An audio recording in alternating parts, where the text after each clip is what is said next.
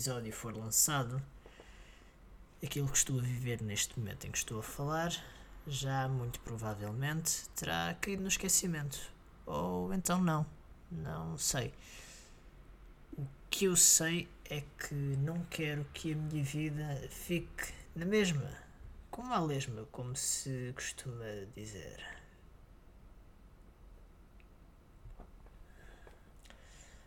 Ora, pois, muito bem, vamos por partes.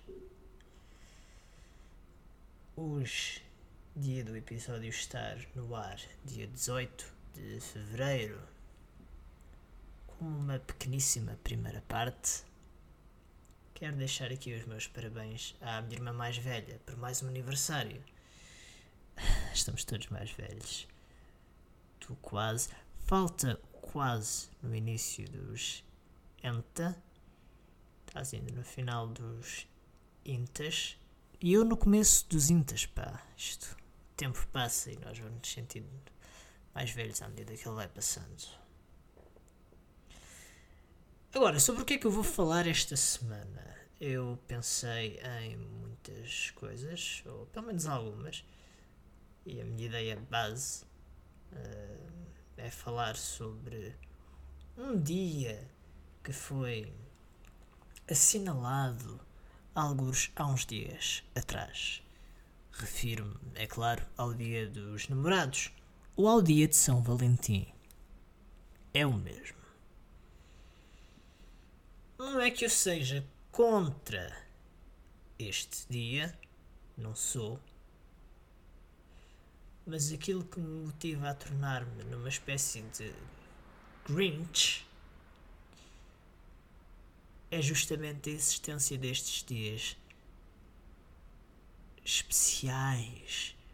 Quando dias especiais deveriam ser todos os dias. Eu não posso preocupar-me com mais que tudo, com mais que tudo, apenas numa data no ano e o resto dos dias estar-me completamente a cagar.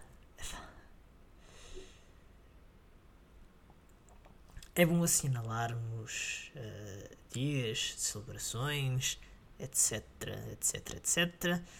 Mas melhor do que isso é, basicamente, termos consciência de que o amor, a amizade e tudo quanto se evoca neste dia são coisas que devem e têm de ser celebradas, de ser vividas sempre, todos os dias, constantemente.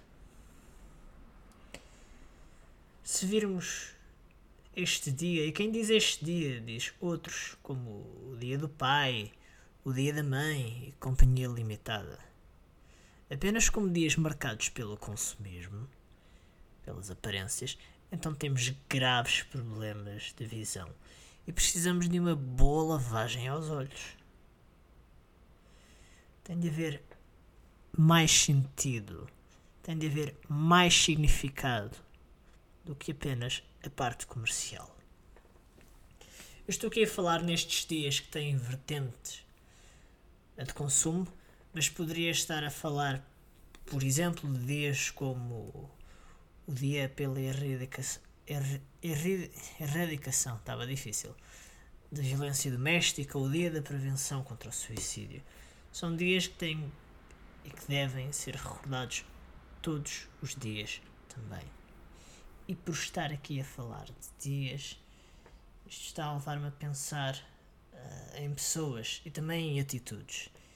Neste momento são três e tal da manhã, uh, na hora em que estou a gravar este episódio, na verdade são quase 4 da manhã. Poucos minutos faltam para aí. 6 minutos faltam para as 4 da manhã. São 3h54. Uh... Ah. E não estou a deixar de pensar no assunto. Mas atenção, não quero que pensem de todo que estou aqui a lavar roupa suja. Não estou. Até porque eu mal sei usar máquinas de lavar roupa e máquinas de lavar louça. Máquinas. Eu mal sei lavar máquinas que lavam. quer que seja que elas lavem, eu não sei, não sei usar. Agora já estou um bocadinho melhor nessas coisas, mas pronto.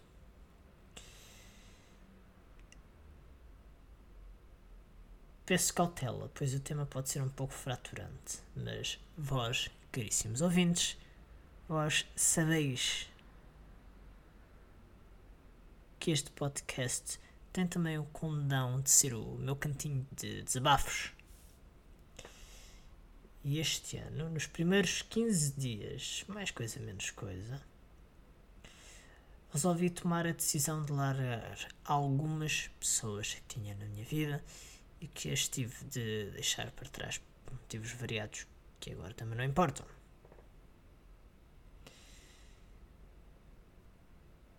Este é o momento do episódio em que vou estar aqui tudo em modo introspectivo introspectivo. Hoje o português está um bocadinho complicado, mas vou entrar em modo introspectivo. Mas ainda assim é necessário ter destes momentos em que penso e reflito sobre as minhas ações, sobre as ações que têm para comigo. Claro que eu estou a gravar isto no calor do momento. Uh,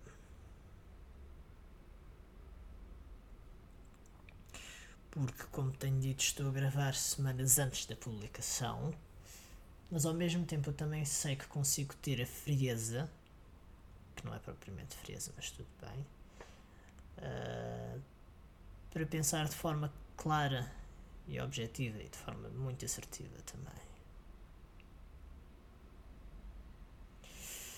Ora, pois então, este ano resolvi deixar algumas pessoas para trás, porquê? Eu tenho dito que não gosto de todo de abandonar pessoas. Eu não gosto, eu gosto de lutar, de lutar pelas pessoas se possível, de lutar para as manter na minha vida, dar-me bem sem conflitos. Mas às vezes, e quem estiver desse lado, e se for um ser humano, uma pessoa, sabe do que eu estou a falar. As pessoas às vezes erram e tentam levar a bondade como um dado garantido como um imposto que tem de ser cobrado sempre que necessário, basicamente. Eu acho isto tremendamente ridículo, acho isto super ridículo, super desnecessário. Perdoem-me aqui uma frase que pode ser considerada agressiva aos ouvidos de muito boa gente.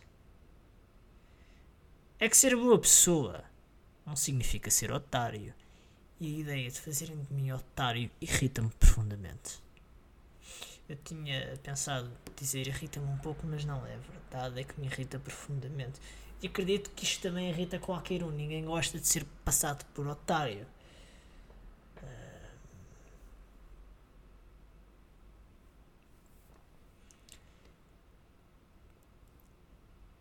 Também ninguém gosta de atestados de estupidez. Yeah. Horrível quando nos, tentam, quando nos tentam passar um papel a dizer és estúpido. Quando a gente não somos estúpidos. Somos pessoas boas. Ou potencialmente boas, que eu não sei se sou uma pessoa boa ou não, dizem-me que sim, mas eu não acredito muito nisso. Ainda assim, obrigado a quem eu diz. Eu sei que diz de coração. Eu não vou querer estar aqui a pronunciar demasiado sobre o assunto, até porque, como disse, não quero nem sei lavar roupa suja, mas tenho de pegar em atitudes de duas pessoas que recentemente uh, mandei para fora, abandonei, e tenho de colocar essas atitudes e essas pessoas em evidência, tenho de pesar as ações na balança irreal que é o balanço das relações humanas. Reparem numa coisa: as relações humanas não têm de estar relacionadas totalmente com o le amour. Não, há vários tipos de relações. Sosseguem a pipoca. Mas há coisas que me fodem um pouco. E uma das coisas que me fode é a facilidade com que nos esquecemos de nos metermos nos lugares, no lugar um do outro. E aqui, claro está, e porque eu sou também um pecador, confesso, estou também a falar para mim. Já agora, este é o momento em que convém fazer uma pausa na gravação para encontrar um clipe de alguns minutos do filme Joker de 2019. No discurso que o Arthur Fleck faz antes de matar o Murray. Ok, eu espero não estar a dar aqui nenhum tipo de spoiler, mas também já se passou tanto tempo que a maioria das pessoas que vê, que ouve este podcast já deve ter visto o filme. Portanto, não estou a dizer aqui nada de especial.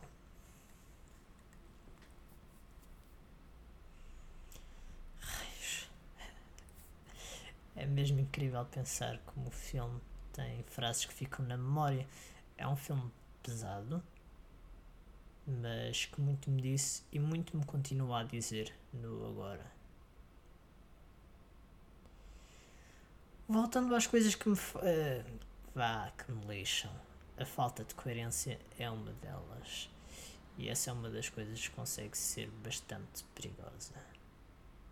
Já viram também o que é investir tempo, o nosso tempo, o tempo que temos disponível em mentiras ou contos de fadas apenas porque uma pessoa não sabe falar? Porque lhe dá preguiça Pá, isto para mim honestamente não cabe na cabeça de ninguém. Acho demasiado ridículo. Um, acho mesmo ridículo, mas infelizmente são coisas que acontecem.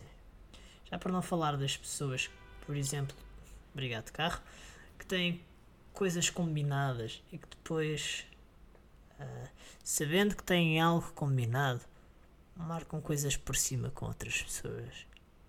Epá, uma vez está bem, ainda se aceita. Mas agora três. Se fosse o Jorge Jesus a falar, diria cinco com fraturas. Qualquer coisa do género. Epá, foda-se, não me lixem, caraças. Já é tarde. Eh, já são quatro e tal da manhã. E eu não tenho nem tempo nem paciência para esse tipo de merdas, para esse tipo de atitudes, caralho. Isto era o momento de dizer as neiras e de soltar a franga de frustração. Uh, há coisas que me deixam mesmo frustrado. E, e quando as pessoas depois tentam marrar a tirar nos erros à cara e não sei o quê. Uh, mas não têm capacidade de olhar para o imbigo. Imbigo. Não, eu sei que é um bico, estou só a brincar, atenção. Um, não quero estar aqui a ter falsa modéstia, mas há uma coisa que eu aprendi na vida. É preciso termos. É, é uma teoria um bocado. Como é que eu hei de dizer? Potente. É preciso termos orgulho na cara para podermos admitir também os nossos erros. Humildade para tentar emendar, mas orgulho no sentido de chegar cá e dizer fui eu, fiz merda, o que é que posso fazer para melhorar? Isso é teres orgulho porque estás a admitir o teu erro, mas também é teres humildade porque queres não tornar a pecar, como diz o ato de contrição.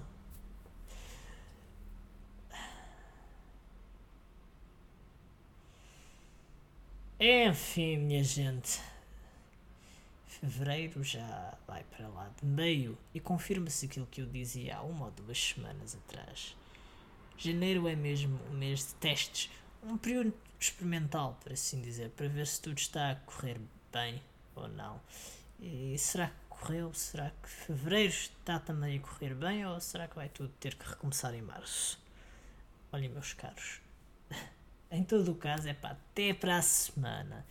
E já sabem, olhem sempre para o lado positivo das coisas para que a vida possa parecer mais fácil. É... Obrigado, Dina Aguiar. Acho que esta é uma frase maravilhosa de Dina Aguiar.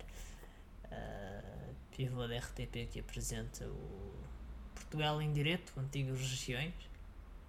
Deve ser isso. E que geralmente no final dos programas despedia-se assim, com um até amanhã, se Deus quiser, também logo a seguir àquela frase. Gente boa, até para a semana e olhem, cuidem-se, caraças. Se vocês não cuidarem de vocês, quem cuidará?